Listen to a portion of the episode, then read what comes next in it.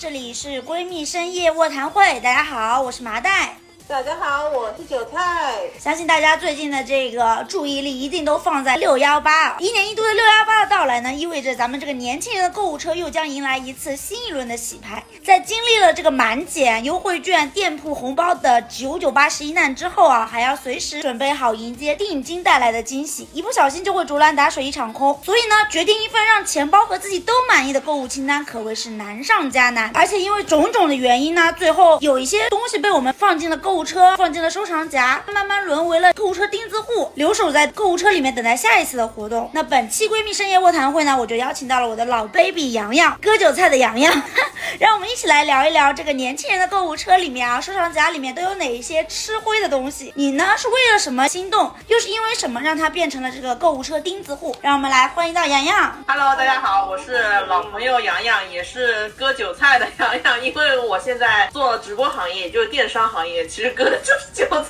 嘛。天哪，为什么每次到了这个时节就觉得就算总是我？我这一茬韭菜真的是一年里面要被割好多次。对，先来说说你们最近有在参加购物节吗？完全没有。韭菜是太忙了，所以没有吗？我们今天中午晚上吃饭的时候还讨论起这个话题，但是讨论起这个话题的。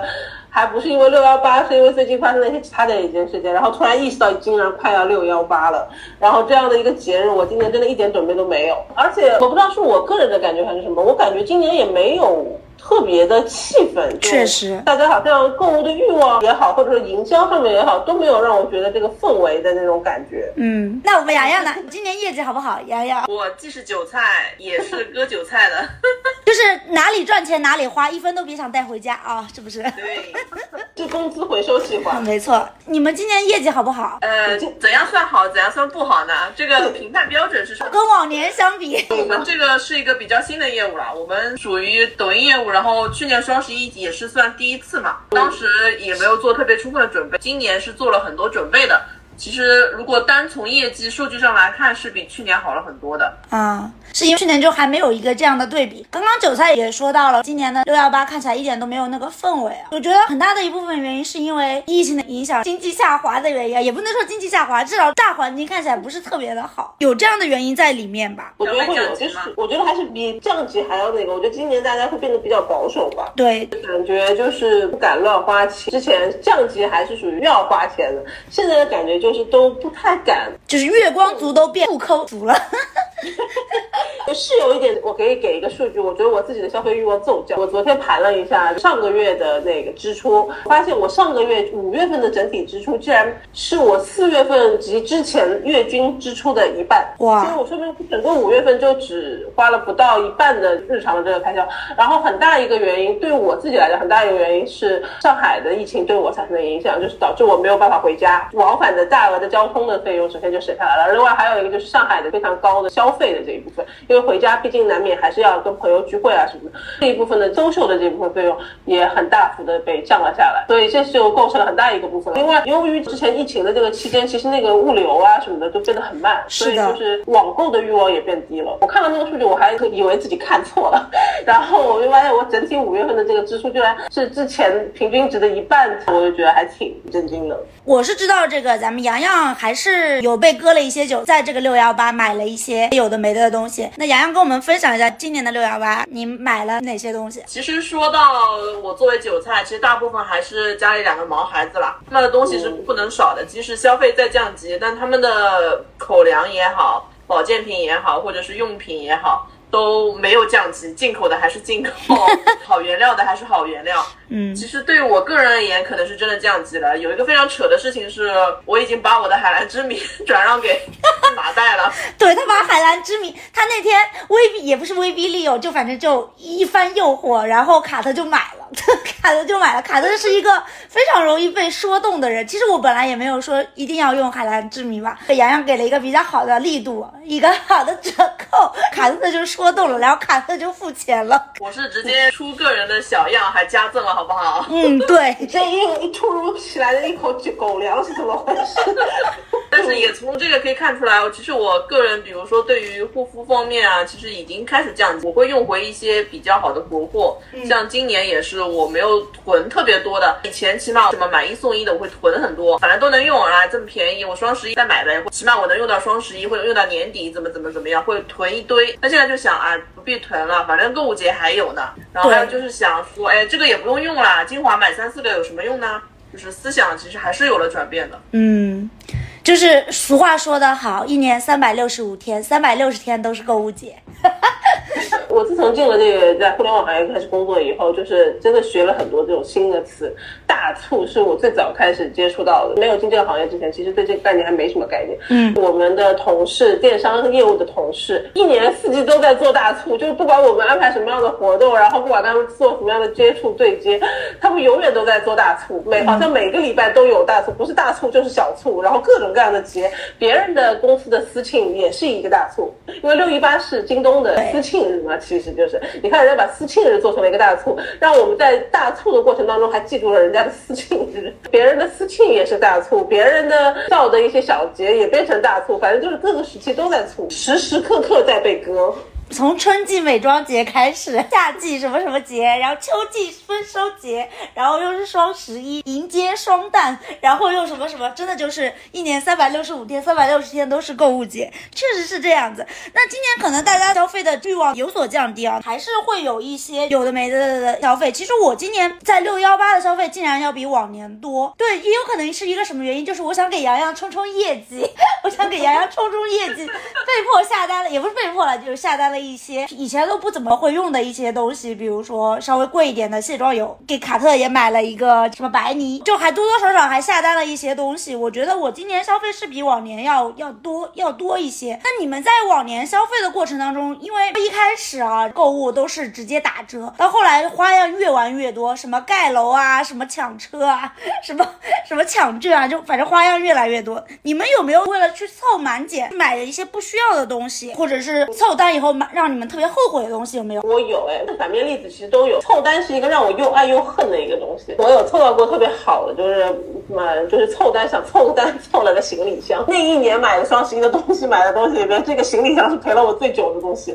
也有凑单买一些很奇怪的一些，就是尤其是有时候特别容易去买一些自己特别不好用的一些护肤品或者是化妆品。我之前就有凑单的时候就买了卸妆油，回来以后用了一次大过敏。就真的大过敏，那次买的还是一个非常知名的，就就是你知道卸妆油品牌，真的非常知名的，也就那几个很很好的牌子。然后回来大过敏，然后那一次就是让我就是看到凑单这个事情就觉得特别的后怕。就其实凑单本身是一个。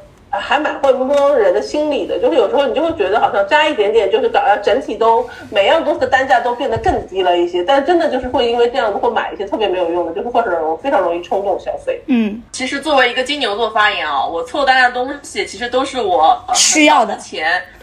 日积月累，对，在收藏夹或者是在购物车的，然后当我需要的时候，我就从中像点飞一样，重新点一个出来，今天就凑你了，差不多就就是可以凑到，所以没有特别后悔的东西。我一般凑的还比较比较好。嗯，就是唯一可能觉得比较不值得的，就是我可能举个例子啊，比如说满三百减五十，那他肯定说，哎，您再买两百可以减五十，那么我可能会为这个五十再多凑，就再多买两百的东西，就是多买了，发现哎，我可能买了两支眼线笔或者买了三瓶什么什么水，就会觉得就多买了，没有特别后悔，但确实是让你过多消费了。对，那看来我们这个洋洋是会去定期清空一下这个购物车钉子户的人，因为我们今天讲的是这个购物车钉子户啊。其实很好奇，两位你们的购物车或者收藏夹里面有没有那种放了很长很长时间，但是一直没有买购买的这个购物车钉子户？虽然说刚才我说到我会挑一些出来，点一些出来凑到我的单，但是还是会有一些可能它已经在我购物车收藏夹躺了三四年了。三四年这么久？就比如说我，我以前。是会比较喜欢玩手办或者文创类这种东西，啊，像曾经比较火的，像故宫，呃，博物馆、故宫淘宝那里面的一些胶带啊，或者是呃一些首饰啊，或者是一些明信片啊也好啊，就那种文创的东西。嗯，在那个热度过去之后，它我曾经看中的一款胶带已经在我的购物车大概躺了近三年了，我。还没有下单，或者是像手办，因为之前喜欢，然后偶尔买一个也觉得没啥，但现在觉得哦，确实，而且现在又有了盲盒，嗯盲盒加手办真的。吃不消了。对，太爽了，但是又非常想要，又不忍心把它移出购物车，它就一直这样静静的躺着。我每次看到它，哎，还是买不起，那就还是先躺躺吧。现在再躺躺，万一哪天中了个彩票，我再把它下单。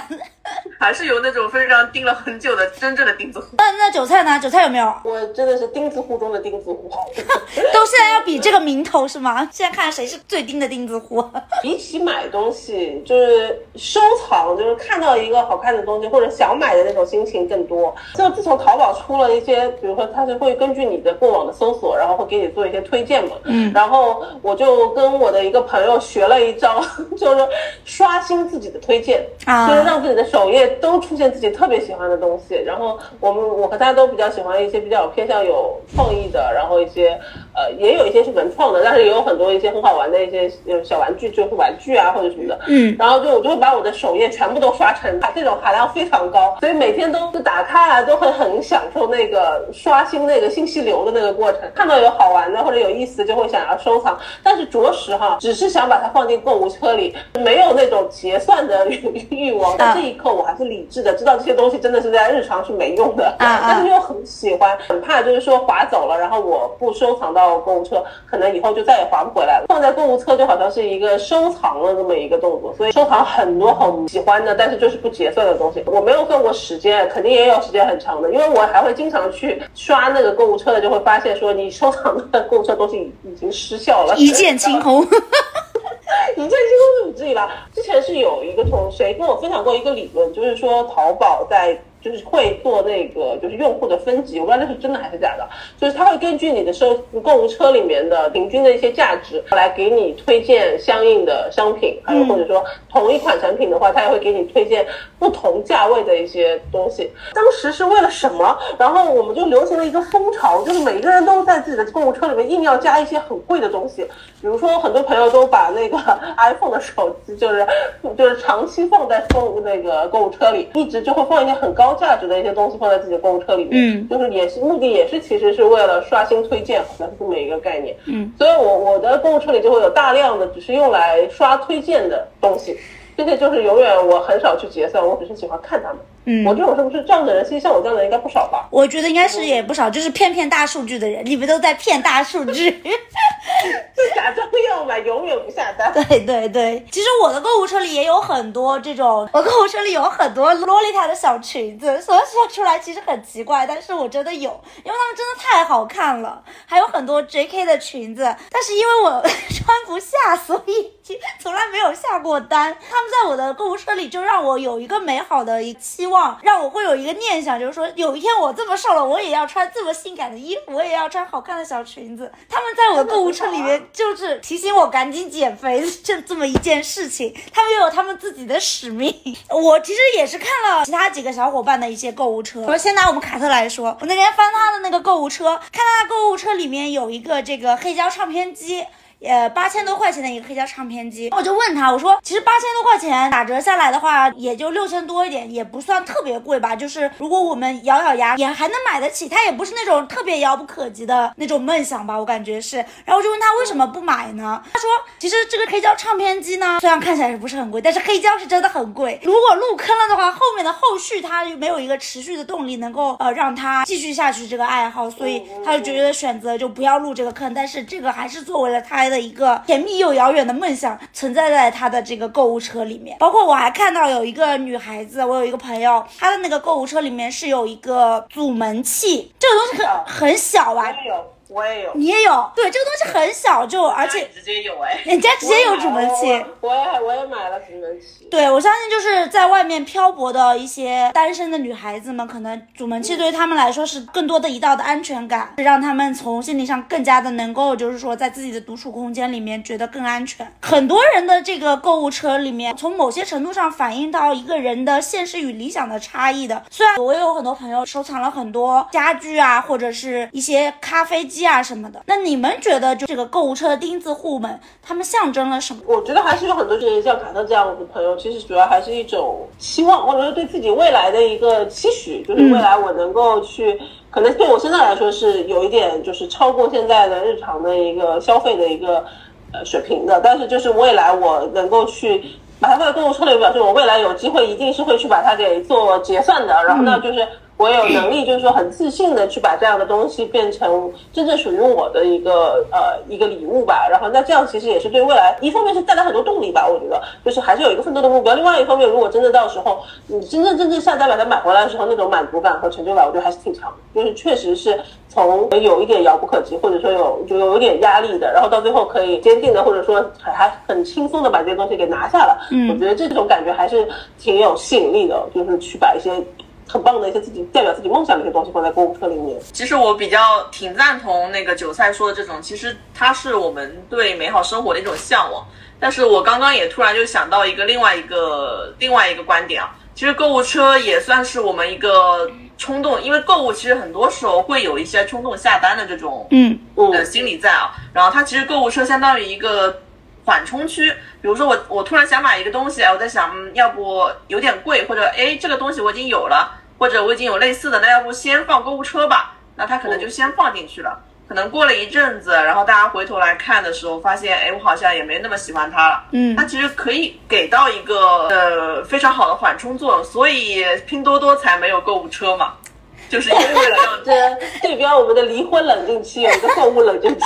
对对对，我感觉它除了是一部分人的那个美好生活向往之外，它其实也算一部分人的一个购物的缓冲的一个地带吧。对，我觉得这个也很需要。其实现在我们会稍微理智一点，因为可能自己手上的经费确实不够多，或者是说我们的消费的欲望确实没有那么强。以往就是说在经费充足或者是特别有报复性消费的时候，真的就是会也不顾及是不是购物节，就直接下单，真的是。是这样子，激情下单，激情下单买了一些非常不知道不明所以的东西。我我有很多，你们有没有冲动消费啊？我经常，我觉得我的消费观是时而非常冷静，就是完全不听任何这种大促的这种消费的这种满减啊、活动折扣啊。我真的会在没有大促或者没有满减的情况之下，果断的把一个东西拿下，即便它什么都没有。对，你跟我跟你我跟你好像，我就是我要买我就要买，我所以也不差这几块钱我也要买，我就是这样子的性格。我觉得我们的消费观。有可能还是要调整一下，因为我们消费观特别容易冲动的。是的，有的时候我也曾经发现过，以前买东西，然后后来自从有人给我推荐了一些比价的一些网站，然后还有包括，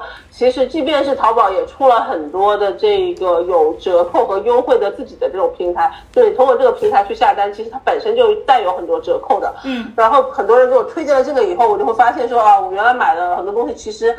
是中间有差价，尤其是很多日用品，就是我觉得这个日用品的这个价钱真的浮动很很多，它真的那个大促和非大促，然后各种各样的呃套餐，就比如说买几送几，然后买没几个组合什么什么的，这种真的就是它的各种组合方式太复杂了。但是其实如果你真正的就是说去比价钱的话，你当然就会知道，就是确实是价格上是有差别的，不是没有差别的。但是有时候往往是因为它这种规则很复杂，然后当下我又是属于那种。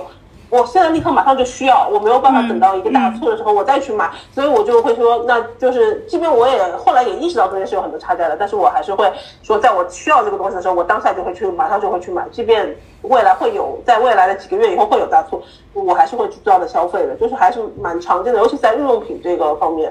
嗯，洋洋呢？就是我个人不太容易激情下单，然后。我是属于那种会随着节奏。虽然我作为电商人，但是作为电商人也有个好处，就是我知道有些时候确实会在在那个时段给大家拿到一些好的折扣。因为你要知道，电商也是要冲业绩的，我们不把这些力度降下来，拿什么冲业绩？嗯，所以我自己也知道，所以我也会确实是会找一些便宜的平台，然后去囤便宜的东西。就比如说六幺八、双十一的美妆，其实是可以囤的。品牌都是砍了头在砍了头在做这样的力度促销的，然后或者是像一些纸品，我就在想，平常这种像你有时候一种天猫超市的那种呃什么什么小节啊，或者是有一些券的那种，其实更便宜，倒还好，我也不会去囤这种东西。但是像护肤呀，然后化妆品啊，像这种节日的时候，我还是会跟那个大促走。我感觉就经过了这么多年的这个双十一的教育，然后我就发现大家其实现在消费者也变得越来越，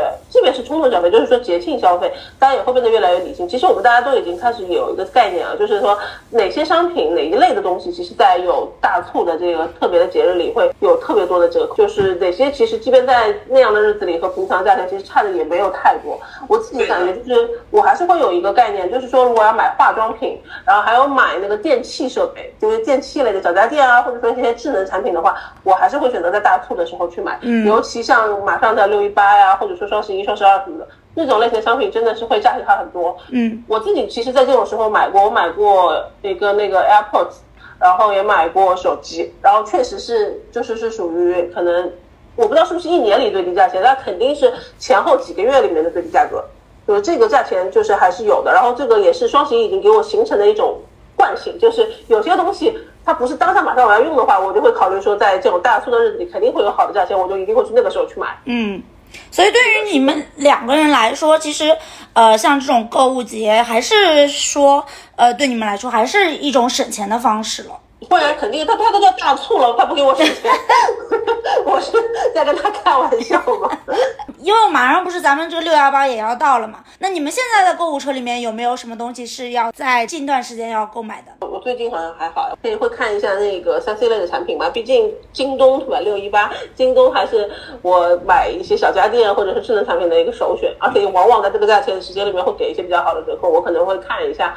最近想要补充的一些小家电啊什么的，尤其尤其刚刚搬完家，我也想再调整一些小家电那种，可能就会去在这个时候买。比如说，哦，我之前有买过，我买过冰箱，在六一八的时候，就是价钱会差很多。嗯，今这一段时间的话，我会想要再给自己的新的这个小房子补一个微波炉，然后也想买一些那个扫地机器人什么的，我就会现在确实在看价钱。啊，这么看起来，我已经提比你提前过上了这样的智能生活。我已经拥有了微波炉跟吸地机。我我的微波炉是搬家的时候已经留在杭州了，当时就就留在杭州了，所以就留就不会搬家的时候不会带走的东西。这个是到了一个新的地方的时候，我就会又会，其实它对我来说有点像沉寂消耗品，所以就会再补嘛。所以这个时候补，我往往就会在大促的时候补，就补。一般因为它也不是立刻马上我就需要的东西，但是长远来讲它是会提升生活质量的东西，所以就会放在六一八的这种双十一啊什么的来买。嗯，洋洋呢？洋洋的购物车里面现在还有什么呢？呃，其实我在首播的时候，因为电商人还是挺赶潮流的，我知道他们提前放的那波会比较便宜，我基本上已经在五二六开始的时候就已经买完了。我我也差不多。对对对，但是确实六幺八当天还会有一波那个特别有力度的，然后当我会我我每次都是这样子，就会先把想要的都买完，然后最后呢。在那一天的时候，再去再去捞捞看，就看看哎有没有能特别让我心动的，或者在这期间又产生了哪些新的需求，然后会再去再去这样看。然后目前购物车确实还没有特别想要买。天哪，我们洋洋变了。消费降级了呀，跟你说了。洋洋这次六幺八买了什么啊？这是两个两个毛孩子的东西。哦，就就就是供干零食，苦苦什么都不能苦了娃是吧？对对，冻干零食，自己的东西一点也没给自己买呢。还有给妈妈买了手机，给家里买了纸，真是不重要。一个人操心一大家，就是没给自己买。我都是给自己买，买了一些刚需的，比如说女生要用的那个卫生巾、日用品，日用品。这这这个我这个我刚刚没好意思说，这个东西真的是从不知道从什么时候开始的，我一定是在说一年两次，每次双十一和三八妇女节的大促。对，要囤，对。什么？平常是这个就平常绝对不买，然后都是在这两个节日里面买，一买买一年，或者一买买半年份。是的，是的。那看来大家也是有一些在六一八时间一要囤的一些好物了。那你们会关注到这个年轻人的消费分项吗？这个其实应该是洋洋应该会关注的多一点吧。现在的年轻人都在买什么东西？现在很多年轻人其实第一个消费热点就是潮玩。嗯，我记得去年双十一的时候，泡泡玛特的销量应该是在它同品类的 top one。啊，就潮玩店包括。现在的话，大家应该都发现了，就比如说化妆跟护肤全年轻化了。啊，我们自己做直播的后台也可以看到，虽然高单价的可能还是三十一到三十五、三十五到四十这类人群偏多，但是二十开始的年轻人买护肤品、买化妆品占比消费也会越来越大了。嗯像那种特别是像小镇的，我们我们定位到一些人群标签，比如像小镇的青年，比如说像 Z 世代的这类人，在我们的那个购买人群里面比重也越来越大了。其实品牌的那些洗脑，也不能说洗脑，就品牌的那些广告，教育已经慢慢对，已经慢慢渗透到年轻人那边。比如说，哎，你要二十岁开始用眼霜，你要二十五岁开始抗衰，你要三十岁没错，的时候，这要怎么怎么样，就这种焦，这算是一种焦虑吗？这种消费观带来的新消费带来的一种焦虑，没错就 是是的，其实年轻人就是有一种焦虑。其实就比如很多人确实有年轻的人，比如说，哎，我今年十六了，我可以用眼霜了吗？我今年十六了，我可以用眼霜了吗？十六了，你给我把手机关掉。真的有，真的有，而且发现我发现也越来越多了。就像以前的话，一基本上那些购物群体还是集中在，比如说三十岁以上的啊然后他可能说，哎，我长纹了，或者是我呃，比如说我还是觉得想要抗衰，怎么怎么样。现在越来越多发现，哎，这个清爽吗？我什么毕业的时候想用，或者怎么怎么样，这种越来越多了。年轻人可能被商家教育的，商家就教育你说你几岁开始抗老抗衰，你的肌肤就会冻龄在几岁。对，是的，然后另外一个就是年轻人最喜欢的那种像服饰类的，比如说破产三姐妹啊洛丽塔，像那个麻袋不是也收藏了一些没错洛丽塔的服饰，然后大家。还有个 J.K. 嘛，然后大家在街上也看到过更更多的那个年轻女孩子也开始穿一些汉服呀、洛丽塔和 J.K. 像这类店铺，呃，但其实确实没有去年那么火了，因为没有前几年那么火了，因为疫情关系，大家出门也比较少。嗯像这种服饰，大家确实也买的少了。嗯，但是他们的重心还是有的。我咨询了一个，呃，我之前一起的同好，我们我们喜欢这种同一类型的叫同好，嗯然后说，哎，你你你今年小裙子买了几个？你定金下了几个？呃他看了一下，他去年是下了大概七八个定金的洛丽塔的定金，哇然后他今年下了四个，虽然少了，但是也不少了。对，也也不少。其实现在有新的这个破产三兄弟了，已经不是破产三姐妹了，现在有破产三兄弟了，就是露营套装、垂钓套装跟那个桨板的套装，包括现在骑行也是，都是一些这个年轻人的这个呃新的潮流的趋势和分享。摄影套装算吗？摄影套装到现在已经都不讲了，现在都已经不再讲说什么摄影穷三代了，可能因为大家发现这个露营可能会让你穷的更厉害。那没有吧？那还是那还是摄影穷的厉害。但我感觉摄影可能就是，就现在就已经不是属于现在年轻人主流的那种，就是奢侈消费、奢侈爱好了，就是会有更多他们更流行的一些。就比如说在我们公司园区，我现在都很燃起想要去学滑板。就是在我们园区，就是太多同学是滑板代步，就是每天就是整个园区里就是大家就好多人在滑板来滑板去，从早到晚。然后中午吃饭的时候，在食堂里面也有人滑着滑板排队吃饭。我很想说，难道一步路都不能走吗？但是又觉得还蛮帅的，就是 他们就是很很行云流水。但是我知道他们有些同有些人可能真的是。你现在这个年龄来讲，他们很可能从小学的时候，他们那一代从小学时候开始就开始学习滑板、轮滑这样子。对他们到到现在来讲，就这个已经不是潮流，是已经是学了很多年、十几年的一种爱好或者技巧了、技能了也。嗯所以就是这个变得越来越潮流，我觉得也对。就是他们这一些人的年轻小时候，其实就开始玩这些东西了，一直到现在开始自己可以消费得起了嘛。以前可能是父母买的，现在就可以自己消费得起，而且可以有很多种花样，然后也变得更更有更多的人喜欢这种文化进来了，所以就会越来越多的人开始喜欢这样的一些东西。嗯，呃，就除了我们刚刚讲到这个，就是消费趋势越来越年轻化了以外，其实还有一些新的一些呃消费的新时尚，就比如说像是医美类的东西，我感觉好像近近年来的比重也在上升了吧？是的，近几年，特别是呃，就刚刚我提到提到的，就像品美妆品牌，它把他们的广告深入到了一些年轻人的呃心里。其实医美也把他们的广告打到了年轻人的这个嗯心巴上。心巴商，对，因为很 你如果换做五年前，可能大家那时候说到啊，我要去做一去美容医院去做一个什么提拉也好，大家都会说，哎呀，整容。就他们大家这个观念还没有从整容这个呃比较偏向于那个贬义的那个词。对，对对对，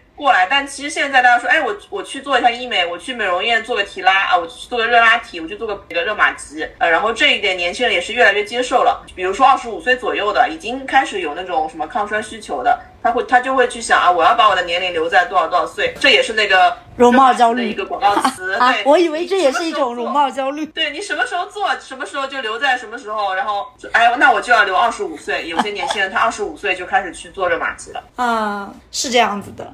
而且像医美，现在除了医院越开越多，技术越来越多之外，各种各样的机器、各种各样的项目也越来越多了。普通看医院一样，去医院之外，大家还会在网上搜一些医美的，比如说套餐，然后抵用券，像那种网红也开始带那种医美的各种的什么次数，什么一年无限次数，多少多少的年卡。是的，呃，我感觉像回到了几年前那种办健身卡的那个年代。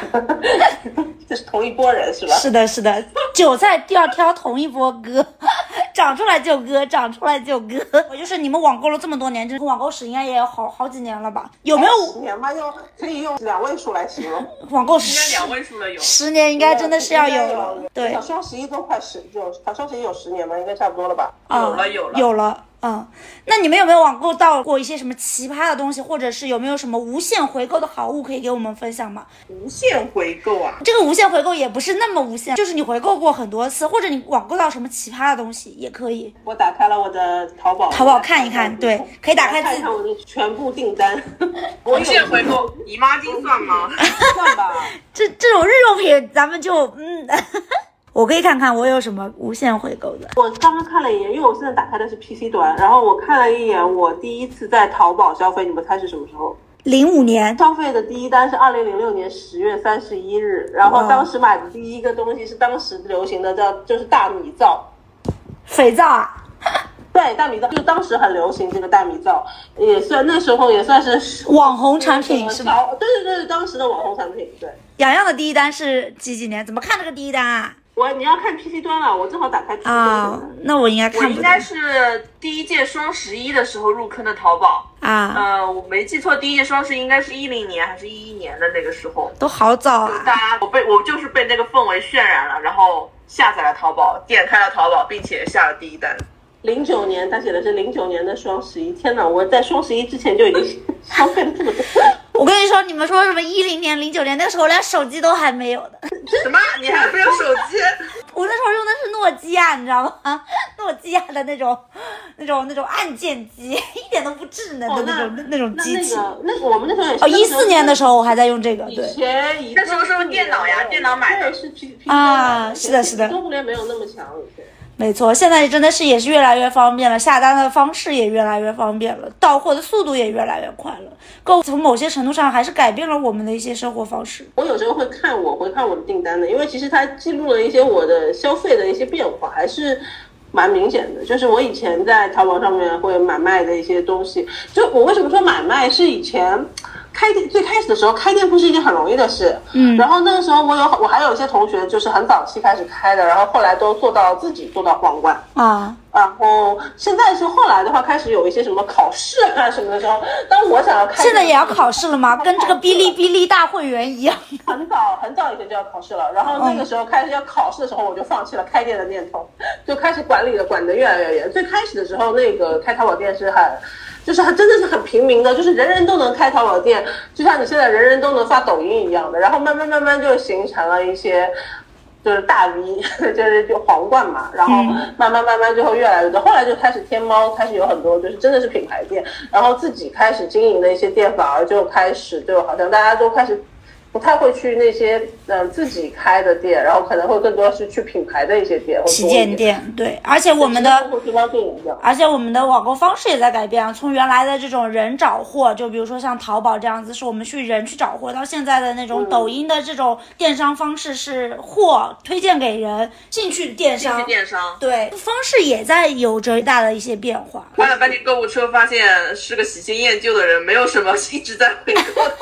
我有很多啊，我记得我有变化的。这个回购是也是有一个阶段性啊，不不是说我这么多年他一直在回购，但是我印象当中自己比较深刻的是，我特别容易回购的是吃的东西，嗯，就是特别是好吃的东西。我记得我有几年特别喜欢吃那个厦门的黄胜记的猪肉脯，然后他当时是在那个淘宝上是有一家小店，因为那家是我之前第一次去厦门去鼓浪屿玩的时候就吃过，就非常非常好吃。它的那个猪肉脯是热热的，就是刚刚出来的，然后也很有名。然后它的包装很简单，然后但是就是一定要一定是那一个小窗口那一家摊。后来我离开回来了以后呢，就一直念念不忘。后来就在淘宝上面看到了有一家店，应该就是他们家做的，然后就可以就是做代购，那个时候的代购。从那以后我买过，大概持续至少有两到三年，就是会就是一直去回购这个猪肉铺。然后后来的话就是很也是很多零食。我记得我有一段时间就还很喜欢吃那个自嗨锅，然后也是不断的回购去买那个好吃的零食，还有好吃的这些自嗨锅啊这些东西。就吃的东西是我回购比例最高的。然后接下来的话。就是一些生活的用品就比较多，日用品的东西也会很多，纸巾啊什么，嗯，纸巾，然后就是一些生活用品，反正这方面都会特别多。而且我还挺懒的，就是如果我用一个产品，然后用到了一个还不错的、自己很喜欢的一个牌子或品牌，然后我就会持续不断的去买这家。我觉得产品越丰富，我回购就越频繁，因为就是越来越多了以后，我会觉得我分辨不清楚到底哪些是好还是不好。就是同一个东西，一个同样的一个，比如说纸类商品，就比如说纸巾啊、湿巾啊这些东西，就会发现有很多很多很多品牌，价格从便宜的，就是拼多多上的一些几块钱的这种，然后到几十块的，就是很好的这种，价格差了很多，但是我又不知道到底它的区别是什么，然后这些品牌也好像都没听过。所以我就会，就说一旦我用过其中一某一种，然后觉得特别好用，我就会不断的回购，然后就反而是越品类越多，就是品牌越多，我就是越忠诚啊，是这样子的。其实我相信大部分的人购物都是有这样的一个习惯，包括我自己也是。如果这家店特别好用，我会一直用用用用到它再也没有上过这个东西为止，那只好不得不去换一家店，确实是这样。对，我觉得这样也算是忠诚度会变得高的一个表现吧。我觉得这也挺符合消费习惯的。